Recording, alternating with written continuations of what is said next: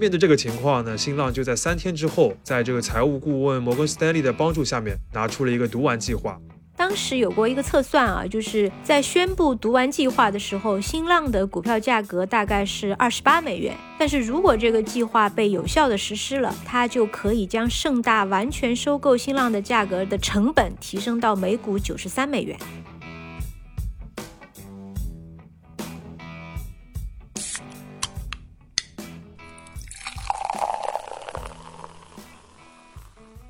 这里是商业就是这样。大家好，我是肖文杰，我是陈瑞，还是我。但是这个约姐真的很快就要返岗了，大家再稍微耐心的再等一等。对，再等一等啊。上期节目我们聊的是奈飞，然后就看到有听友在留言区留言说，其他播客都在聊马斯克收购 Twitter 的事情，呃，我们要不要聊一聊？其实我们也肯定很关注这个重要的商业的话题，只不过动作不够快，不够快，但是也终于来了。关于这个收购案的最新的进展是，Twitter 它接受了马斯克的报价。马斯克呢也提出了一个改造计划，比如要减少 Twitter 对广告的依赖，提出一个付费业务的改革方案，以及他预期要在六年里面让 Twitter 的营收翻五倍等等。哦呀，真是宏伟的一个计划。对，但是准确的说，马斯克目前还不能叫收购成功。这件事情还有两关要过，就是 Twitter 的股东大会和政府监管。得这两方面都批准了才算完。确实，最近各种轰动的大型收购案，很多都是卡在政府监管这个最后一环的。所以说，那马斯克改造推特的这个事情，我觉得我们还是先等等，他先把这个收购真正完成了再说。说起来，就关于 Twitter 这家公司的话题本身，其实有很多播客都聊得挺透彻了，比如说科技早知道，还有硅谷幺零幺都聊得蛮好的。呃，我们也没有太多要补充的。如果大家对这个话题感兴趣的话，可以去听他们的节目。我们呢，还是回过头来看看这个收购案本身。因为马斯克这次行动啊，算得上是典型的一次闪击战。四月四日，他第一次披露对 Twitter 的这个持仓比例，然后四月二十五日，Twitter 的董事会接受了他的报价。整个这个过程只有二十天，短短的二十天里边，Twitter 一开始还是想用怀柔的政策，对吧？给马斯克准备了一个董事会的席位，就想让他消停下来。发现无法阻止此人之后呢，他们不吃软的，对不这个不吃软这一套，然后 Twitter 就想过一个抵抗的策略。四月十五日，Twitter 的董事会就宣布要用毒丸计划来阻碍马斯克的收购。好的，这个关键词出现了啊，这也是本期的主题。我们是打算在 Twitter 的收购案中把毒丸计划拎出来单独展开聊一聊，因为这个话题真的很有趣，而且还能够带出过往很多的一些经典的案例。这毒丸计划呢，其实是个俗称，它的正式的名称是股权摊薄反收购措施。是在一九八零年代初期，由一位美国的律师提出来的。顾名思义啊，这个计划就是通过调整公司股权，降低收购者在整个公司中的持股比例，然后让这个被收购的公司变成一颗又昂贵又难吞下的毒丸，从而让这个本来想要收购它的人放弃收购。呃，那所以这个读完计划能这么引人入胜，我觉得首先还是的确这个中文译名起得很好啊，很带劲儿，很形象。我个人还觉得稍微有点浮夸。是的呀，而且读完计划仅仅是反收购的这个常见策略之一，在这个领域里边，其他那些策略的名字都还蛮浮夸的。像什么白衣骑士啦、焦土战术、皇冠上的明珠、金色降落伞，反正我们搜维基百科的时候看到这些名字，就感觉是在看商战的小说，对吧？非常燃。最著名的一本商战的小说，应该就是《门口的野蛮人》。呃，我记得那个交易当中，各方一直很拉锯焦灼，确实挺好看的。而且那个也都不算是小说了，对吧？都已经算是纪实的作品了。呃，对，非虚构，非虚构。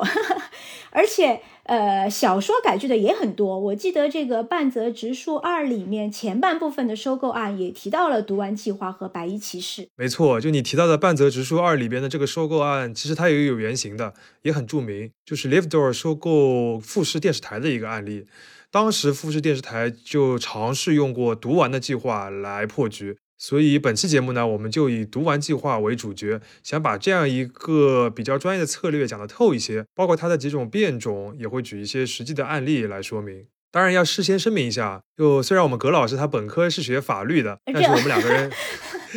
但是我们两个人毕竟都不是这个法律的从业者，我学完一天都没有从事过法律工作。对对对，就我们两个都不是法律的从业者，所以有些说法不一定很准确，也不一定很周全。嗯，非常欢迎大家在评论区能够指正啊，我们还是非常欢迎有价值的讨论的。那我们就开始吧。前面说到毒丸计划最早出现在一九八零年代初的这个美国嘛，那我们先介绍一下当时这个美国市场的整体背景。简单的来说呢，就是经济还处于一个下行的阶段，然后大多数企业的利润率普遍都比较低，上市公司的股价呢也很低。这个时候啊，就有一些估值低的好的资产、好的公司，就变成了一个不错的收购的一个标的，变成一个不错的机会。很多人都愿意去溢价去收购这些公司。据说当时外部对于公司的收购价，一般都是在原来股价的一点五倍到两倍了。没错，那所以当时美国市场就有这样的一股收购的热潮。但是呢，这当中肯定也有一些公司的管理层，他不愿意把自己这个公司卖掉。一旦谈判不成，那个潜在的收购方就有可能去骗、去偷袭，就会构成所谓的恶意收购。那为了应对这种做法，就需要设计一些策略。当时呢，做这个事情的主要是美国市场上当时最好的一批公司并购律师。那读完计划的提出者叫 Martin Lipton，他就是当时一个非常好的金融并购的律师。在一九八三年前后，Lipton 就曾经用过一套比较简单的方案，帮助一家瓷器公司避免被另外一个家族企业来收购。这个呢，其实已经是读完计划的一个前身了。但是初代的毒丸计划在他手上真正发展成一套完整的方案，还是要等到一九八五年，非常著名的叫 Moran vs Household 案，就是这个 Moran 这个人想要收购 Household 这个事情。然后最终呢，他也变成了一个非常经典的判例。这种经典的判例其实讲起来通常都挺复杂的。那我们今天可能还是会稍微聚焦一些，我们主要讲一讲这一版成熟的读完计划方案是怎么形成的。嗯，先简单的介绍一下背景啊。刚才提到这个 Household 呢，它是一家综合的控股公司，金融啊、贸易啊这些都做。Moran 呢，就是这家公司的一位董事。他就觉得这个公司不错，他想要收购，那他就想从外面借钱把整个 household 都买下来。这个呢，也就是所谓的杠杆收购。但是 household 本身呢，他不想卖身，所以他就找到了这个大律师 Lipton，请他来设计一套防止被恶意收购的方案。这个方案呢非常复杂，一共写了四十八页纸，总体呢分为四层，我们就来具体的介绍一下。这个第一层啊，就是 household 给股东发了一笔特殊的股息，因为你买了我的股票，我经常给你发息嘛。这股息的名字就叫特别股票认购权，也就是说，这些股东有了一个权利，可以去买公司的特定类型的优先股。但是这个认购权啊，不是发了就能直接用的，要满足一些特定的条件才能用。而且你也不能不要这个认购权，它跟你这个股票呢是一比一绑定在一起的，除非你把股票全都抛掉了。那这个所谓的毒丸啊，其实就是指这个特别股票认购权。那其实这就等于是这个 household 的这个公司，它先在自己公司每股的股票上面都绑了一颗毒丸，对吧？可以这么理解？呃，可以这么理解。那接下来我们要就要讲它为什么是一个毒丸了。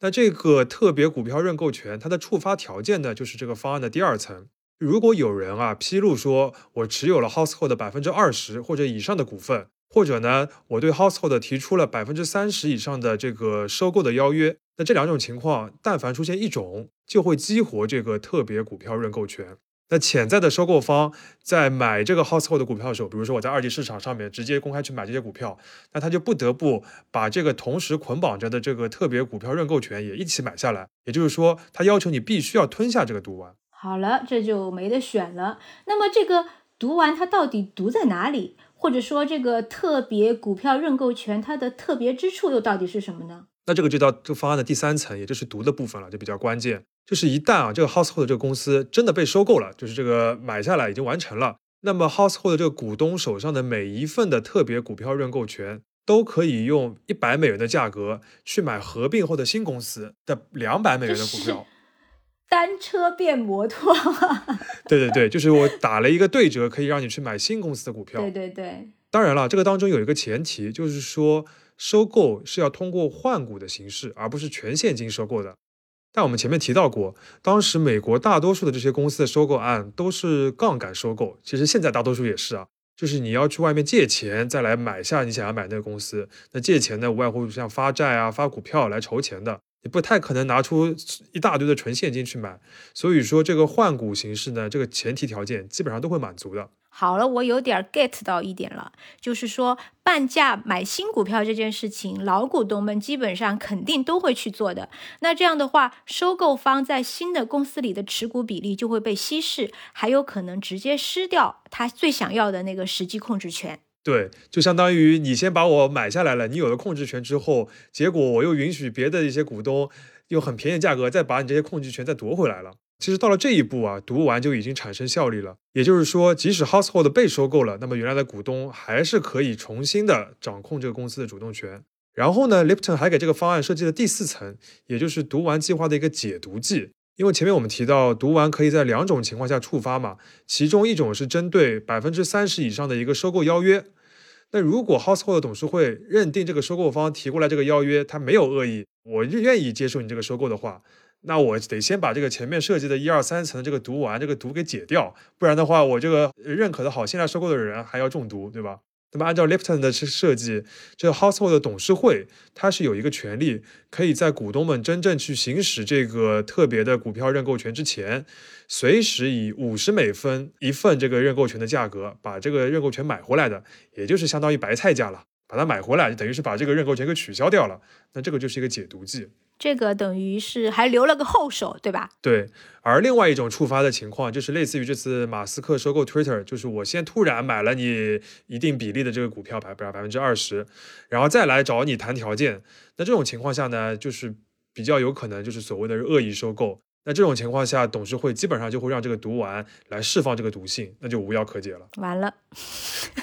嗯，好的，那现在四层我们都讲完了。呃，简单总结一下呢，就是这种毒丸计划，它其实有点像一种预防性的合约，就是它可以让公司在被收购之后，给原来的股东一个半价买入新公司股票的机会。呃，从而形成一种实质上的扩股，将收购方的持股比例给它稀释掉。对，我知道刚才我们讲了那么多，还是有可能有朋友听起来比较绕啊。我们再用就是听上去比较复杂。对，我们再用这个大白话来解释一下。就是说，这个读完计划它要生效的话，就是你这个收购者啊，得先把这个公司的股份买下来，等于说我把你这个猎物或者这个东西，这个公司先吃到肚子里边，然后这个公司才开始散发毒性，才开始发作。好，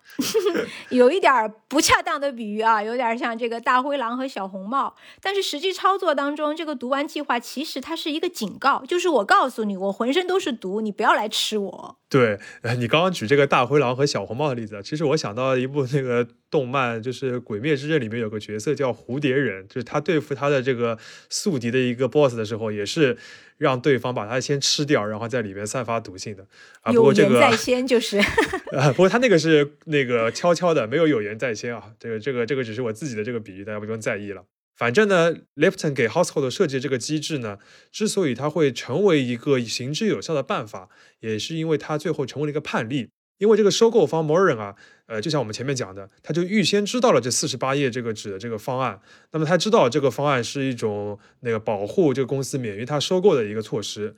所以他就先向法院去申请撤销这个读完计划，让他根本无法发作。那摩尔呢，当时也请了华尔街另外一派的这个精英律所与 Lipton 这个律所呢对峙。法庭上对于这个读完计划的讨论呢，要比我们前面讲的那个东西复杂非常非常多了。这个就属于非常专业的东西了。最后的结果我跟大家说一下，就是这个特拉华最高法院是支持了 Lipton 的。那这套保护机制呢，也就变成了第一代的读完计划。大家都知道美国是使用这个判例法的嘛？那你一旦判例成功了之后，大家以后就有章可循，都会按照这个来操作了。这个读完计划呢，也有了一个正式的名称，叫 Flip Over Appeal，有中文翻译叫它外翻式读完。嗯，听上去比较拗口啊。就其实更直观的意思的话，就是所谓的反向读完，就是等你收购了我之后，我再反向收购新公司的股份。刚才我们把这个初代读完是如何诞生的，然后它的一个基本的运行机制都介绍了一下。呃，葛老师，你有没有发现，就我们讲的这个初代的计划里边，整个机制有什么问题吗？这有什么问题吗？这不是美国经典的判例吗？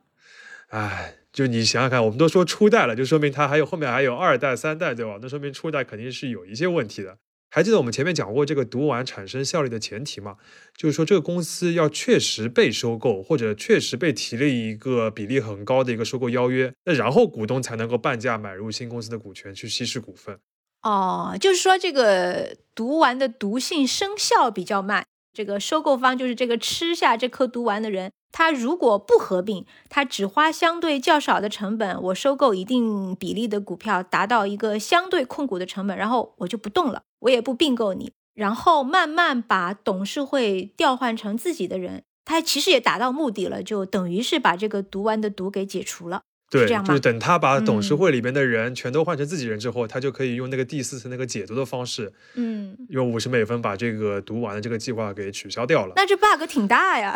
对，所以在一九八五年的时候呢，就有一位叫 Goldsmith 的并购专家，就用这样的一种方式来收购了一家公司，也就是说，他绕过了这个读完计划。而且你前面讲到的这个情况呢，还会造成另一个问题。我们假设一下，就一家 A 公司原先被 B 公司恶意收购了，B 公司就像你说的，它只是买了一部分的股票，形成了一种相对控股的状态，但没有实际的去并购这个公司。然后他通过董事会的一些操作，就消解了毒丸。这个时候，如果再有一家 C 公司，它算是一家善意的收购的公司，它想要完全的并购 A，那这个毒丸反而会把 C 给毒倒，最后获利的还是 B。哎，这个连环毒有点太复杂了。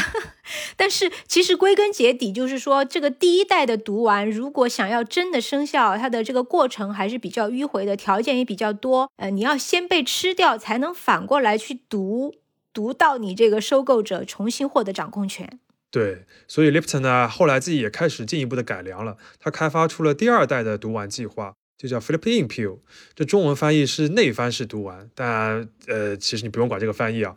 它和第一代毒丸计划的这个主要区别是什么呢？就是它不需要公司被实际并购这个前提了，只要你潜在的收购方获得了这个公司百分之二十的股权，这个毒丸就马上生效，而且马上允许公司现有的其他股东以半价买进这个增发的新股。注意啊，是增发的新股，然后直接开始稀释收购方的这个持股比例。那这个二代目听上去比一代目就是要简洁太多了。哎，我印象当中，二零零五年新浪阻击了这个盛大的一个收购意图，用的好像就是这个内翻式读完，当时还是非常有效的。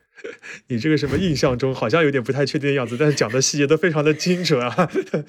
呃，这个确实是一个就是读完计划在内地的公司当中的一个经典案例啊。呃，也给那个听众朋友们回顾一下这个中国互联网界古典时期的案例。二零零五年的时候，盛大当时还是中国最大的网络游戏运营商，算是一个如日中天的公司。而新浪呢，是另一家如日中天的公司，对吧？是中国最重要的一个门户网站。那盛大公司呢，就一直有一个说法，就想要做网络世界的迪士尼。呃，所以收购新浪呢，是很符合他这个宏愿的，因为可以给他直接增加一块那个时候叫无限增值业务的这个广告收入，而且有了很多新的用户，外加一块非常响亮的媒体的牌子。所以呢，盛大就从二零零五年一月中旬开始，就慢慢的、悄悄的在二级市场上直接就在买新浪的股票。到了二零零五年二月初的时候呢，新浪预告当年的第一季度的财务数据可能不够好看，导致它的股价直接暴跌了百分之二十六。那盛大呢又趁势的加仓，直到春节回来的第二个工作日，盛大突然就发了个公告说，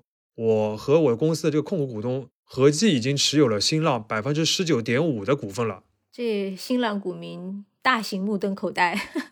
真的是，嗯，而且你注意到吧，就十九点五这个比例离百分之二十已经非常近了。对，近在咫尺。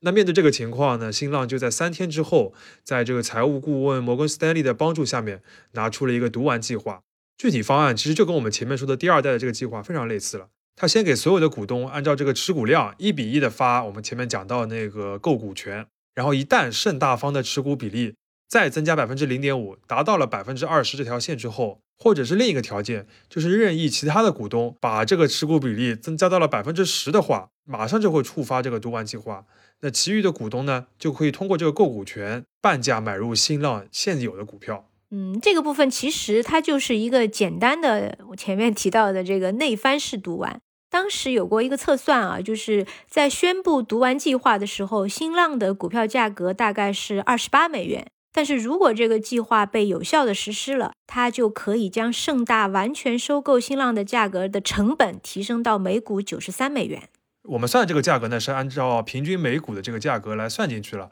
呃，其实呃更直观的来说的话，就是新浪要买的那股票的数量越来越多了，因为别的股东都可以去呃买这个新的增发的股票了嘛。最后盛大它也是知难而退了，把自己持有的这个新浪股票都卖掉了。虽然这个并购失败了，但是从财务上面来说呢，盛大也没有特别的亏，因为那股价都涨上去了嘛，所以从炒股的角度上面，它还是赚了一笔的。我们可以看到啊，在这个案例里边，新浪仅仅是用了一个非常简单的所谓内翻式读完，就把盛大这个恶意收购者给拦住了。其实新浪的整个读完计划里边，还包括了我们前面讲到的初代读完的计划，就是你真的被并购了之后，还会启用那个 flip over 的那个 pill。等于是一个双保险的概念。那目前很多公司的读完方案里边呢，其实都是包括这两个类型的这个计划的。复杂。对，而且如果有心的话，你还可以在很多细节上面去强化这个读完的效应。读上加读，读死你为止。举个例子啊，一个呢就是 Twitter 目前在董事会里面的一个设计，叫做错层董事会。Twitter 呢将自己的董事分为三类，然后每位的任期呢是三年，每一年呢轮流换届。什么意思呢？就是如果收购方想要通过我们前面讲到的那种换董事会成员来收回读完、掌控公司的那种绕开读完计划的方法的话，这个制度就保证了什么？就你至少两年后才能达到这个目标，对吧？因为我分成了三类，然后每一年要换一届、换一届的。新浪当年呢也有一些类似，它的董事会每年选举一次，每次选出九名董事会成员中的三名。如果盛大收购后要全部换掉目前的九名董事会成员的话，就至少还需要两年的时间才能完成一个新的董事会的组建。你想象一下，在那个二零零五年那个时候飞速发展的这个互联网市场，两年时间对于盛大来说意味着什么，对吧？对，盛大他肯定等不起两年嘛，那这种时间成本对于他来说，他也会把它计算在这个收购的成本里面。另一类呢，就是所谓的死手读完和无手读完。那死手读完是 dead hand pill，无手读完叫 no hand pill。这个这名字真起的嘞，真的像武功一样。对对对，呃，我觉得本期大家听众朋友们对这些名字不用太在意啊，其实这些名字很花哨。我们主要关注它的真正的含义。这两种其实就是在传统读完的基础上去强化董事相关的要求。比如死守读完的规定就是，一旦这个读完被激活，必须由激活时在任的公司董事才能撤回。这个时候，收购方即便换董事会的成员也没有用。那么无手读完呢？其实也可以，顾名思义，就是不给你出招的机会。它等于是规定了一个时效，就是规定公司在这个控制权发生了变化之后，在某一个时间里面，你没有办法撤回读完。嗯，没错。那总之呢，这些都是针对第一代读完计划的各种各样的补丁了。反正他们就是要千方百计的保证读完计划能够成功的毒死对方。不管是普通读完还是增强读完，其实核心都是同一个目标，就是董事会要设计一个制度来保住原来的公司不被收购。嗯，我们前面讲了那么多，就是非常厉害的名词啊，然后把这个收购和被收购方搞得像你死我活的敌人一样的。但其实这里边我感觉有个问题啊，就是董事会到底有没有一定要保住这个公司不被收购的义务？因为职业经理人、管理层，包括董事会啊，理论上你的义务应该是搞好这个公司的业务，对吧？然后为股东来创造价值，而股东呢，自然是来追求投资回报的，也没有什么义务非要坚定的维持现有的管理层的这个立场。而且随着现在企业管理制度这个完善，还有资本市场的发展，其实公司通常也并不想在资本市场上面留下什么所谓某个利益团体的公司这种负面的形象。你这个股份可以充分的流动，这种流动性也更加符合企业价值提升的这个要求。嗯，这个其实也是我们讨论读完计划或者各种各样的反收购手段的一个前提，就是公司董事会的目标到底是什么？因为其实很多时候读完它并不是为了拒绝收购，它更像是一种缓兵之计，而缓兵其实就是为了拿到更好的报价。其实还可以。举另一组国内公司的例子来说明这个差别，就是二零一五年爱康国宾与每年大健康的这个并购战。这个案例里面也用到了读完计划，但读完从头到尾都没有启动，最后的结果还挺出人意料的。爱康国宾和每年大健康我都知道的呀，就是都去体检过的两个体检的大公司。对，这两家算是国内非常知名的连锁的健康体检公司。那爱康国宾它曾经也是美国的上市公司，但是股价一直不太行。那么，在二零一五年八月底，这个爱康国宾的董事长兼 CEO 叫张黎刚，他就找了一些私募基金，想要私有化自己的公司。这个过程当中呢，他的竞争对手友商就是每年大健康，就发现爱康国宾的股权比较分散嘛，好像有机会。那么，他也找了一堆私募基金，组了一个财团，也发了一份私有化的 offer，而且他的这个报价比张黎刚的那个报价高出了两成。那但是爱康国宾不愿意啊，因为我私有化可以，但是被收购是两另外一件事情，所以他就拿出了一个内外兼翻。哎，内外兼翻这个翻译真的是很好笑。呃，托马斯全选。好，这个内外兼翻的这个读完计划呢，内的部分就是说，如果有人要增持爱康国宾的股份到百分之十，到这个点，那么其他的股东就可以以八十美元的价格购买。一百六十美元的股票啊，这个很熟悉啊，都是五折的价格。外的那个部分呢，就是说，如果收购方控制了董事会，或者是直接取得了爱康国宾的控股权，那么这个时候，其他的股东也可以以八十美元的价格来购买价值一百六十美元的合并后的公司的股票。对于刚刚听过我们前面两个案例的听友来说的话，现在这个读完就非常熟悉了，对吧？它就是一个标准的内外兼修的这个读完。啊，但是呢，有一点不同的情况就是，收购方啊，就是这个每年大健康，他不太在意这个事情，因为他根本就不是很爱买爱康国宾的股票，所以呢，他单纯的提高了两次报价。每年大健康第一次的报价是每股二十二美元，后来涨到了五十美元，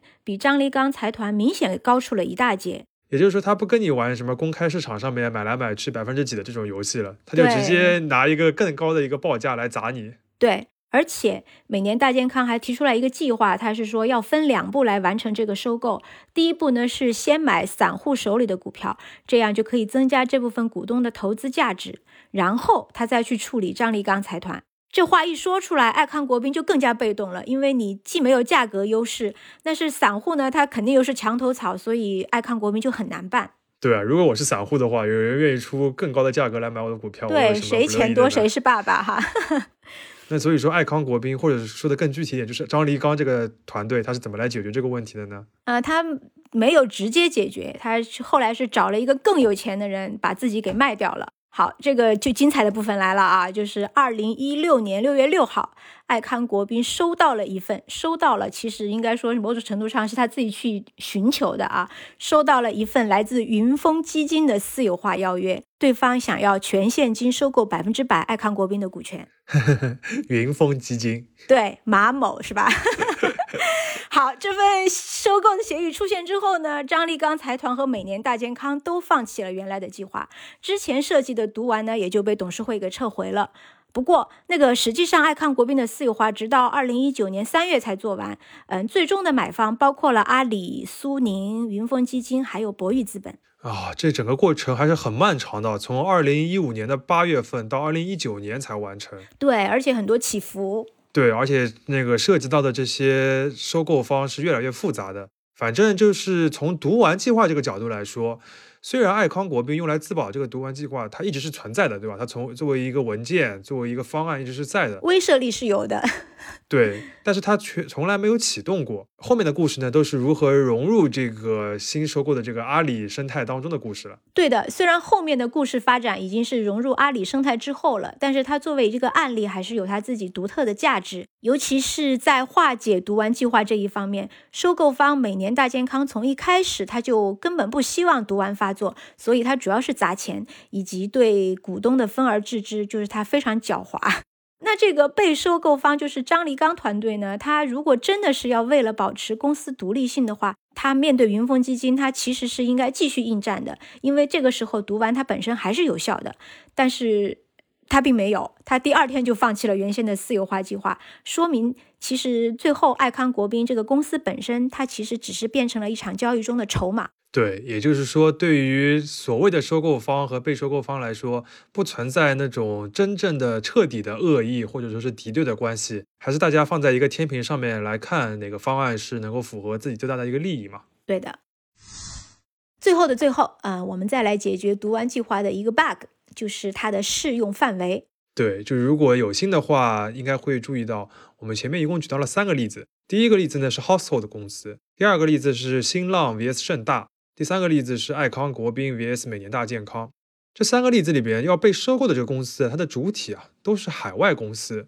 啊，Household 本来就是一个美国公司嘛，那新浪和爱康国宾呢都是 VIE 架构当中的开曼群岛的公司，这个其实是一个很重要的点。对，呃，我们知道这个开曼群岛它是属于英联邦体系，和美国一样都是属于这个英美法系，但是呢，它的思路跟美国还是略有不同的。比如说像英国还有新加坡，它其实都要求公司要先拿到股东大会去得到了批准，才可以实施读完计划，这就。带出一个问题啊，就是这个读完真的要启动了，闹上法庭了，能不能奏效还得两说。对，虽然后面两个例子看起来都是中国的公司啊，但是其实我们没有在真正的中国公司当中听到过使用读完计划的例子。一方面呢，是因为我们前面讲到这个读完计划都是基于美国的法律当中的一些判例，然后可以不断的生效的。另一方面呢，也是因为读完计划这套玩法放到中国的公司法的制度下面来看。还会出现两层的障碍。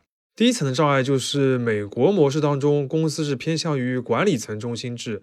或者说是董事会中心制，这董事会是决策权非常非常大的。我们前面讲到的那一一套套的这个呃什么第几层第几层啊，其实都是以董事会为主的。而中国模式的公司呢，会偏向于股东中心制，很多事情的最终决定权不在董事会，而在我们前面提到的股东大会的手上。在读完计划里面，还有两个是最关键的环节，一个呢就是发行认股权，还有一个是类似定向增发的扩股。那如果在中国的公司的这个制度体系下面，这两件事情都必须在股东大会上表决通过才可以。但是大家注意到没有？如果你在这个时候要想召开股东大会，你就很有可能必须得要叫上收购方一起参加了。对他那个时候已经收购了很多股份嘛，那你这个股东大会搅在一起，对吧？敌我都混在一起了，变成了一个扯皮大会、拉拢大会了。那还有另外一层障碍呢，就是即便有一些条款它在股东大会上通过了，但是还需要市场监管机构批准才行。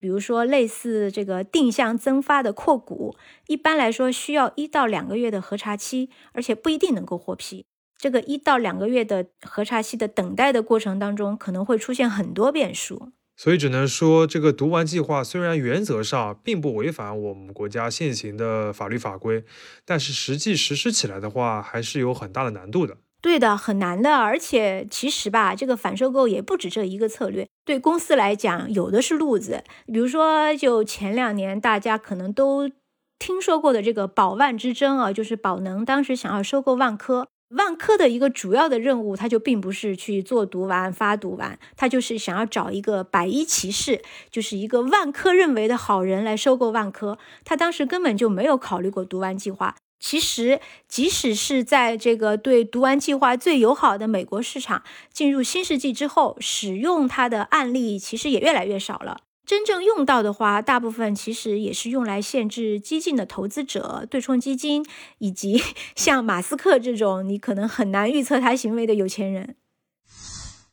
总结一下，就今天我们就读完计划这个概念，呃，我觉得是在比较容易理解的前提之下，已经是比较充分的展开到位了。我们主要是说清楚了第一代的读完计划和第二代的读完计划到底有哪些的区别，以及一些读上加读的小策略。然后围绕这两种主要的读完计划呢，我们还举了三个例子。实际上这些案例呢都有很丰富的内涵，就是在这个法律层面的交战以外，还有很多很多的故事，包括一些所谓的盘外招。嗯，也欢迎有兴趣的朋友们呢自己去找一些资料来看看，还是非常有意思的。我们最后那个 show notes 里面应该也会列出一些吧，对吧？大家可以都去看一看。其实我觉得某种程度上，读完计划它是将商业和法律结合的很好的一种案例，因为它的基础是公司制度和当地的公司法，然后同时呢又有很多基于公司利益诉求的一些创新的设计。当然，这些反收购的策略它能够盛行于美国，也是因为这些公司充分利用了美国法律制度的灵活性，以及美国对商业活动和创新的包容。嗯。在收购和反收购相关的法律问题上面，其实全球各个国家的理解与实践都是不一样的，也是有各自这个市场的特殊性的。对于其他国家的一些公司来说，你盲目的套用美国市场上的一些方法，可能未必行得通。而对于跨国公司来说，这个问题就更实际了。你的管理层要去理解如何在多种市场的法律制度下面能够确保实现自己的目标，这个还是很考验技巧的。毕竟，不管是你讲政治、拼人脉、拼资本，还是玩法律，还是玩一些创新的方案，最终都是追求在合规的大前提下面实现自己利益的最大化。商业就是这样。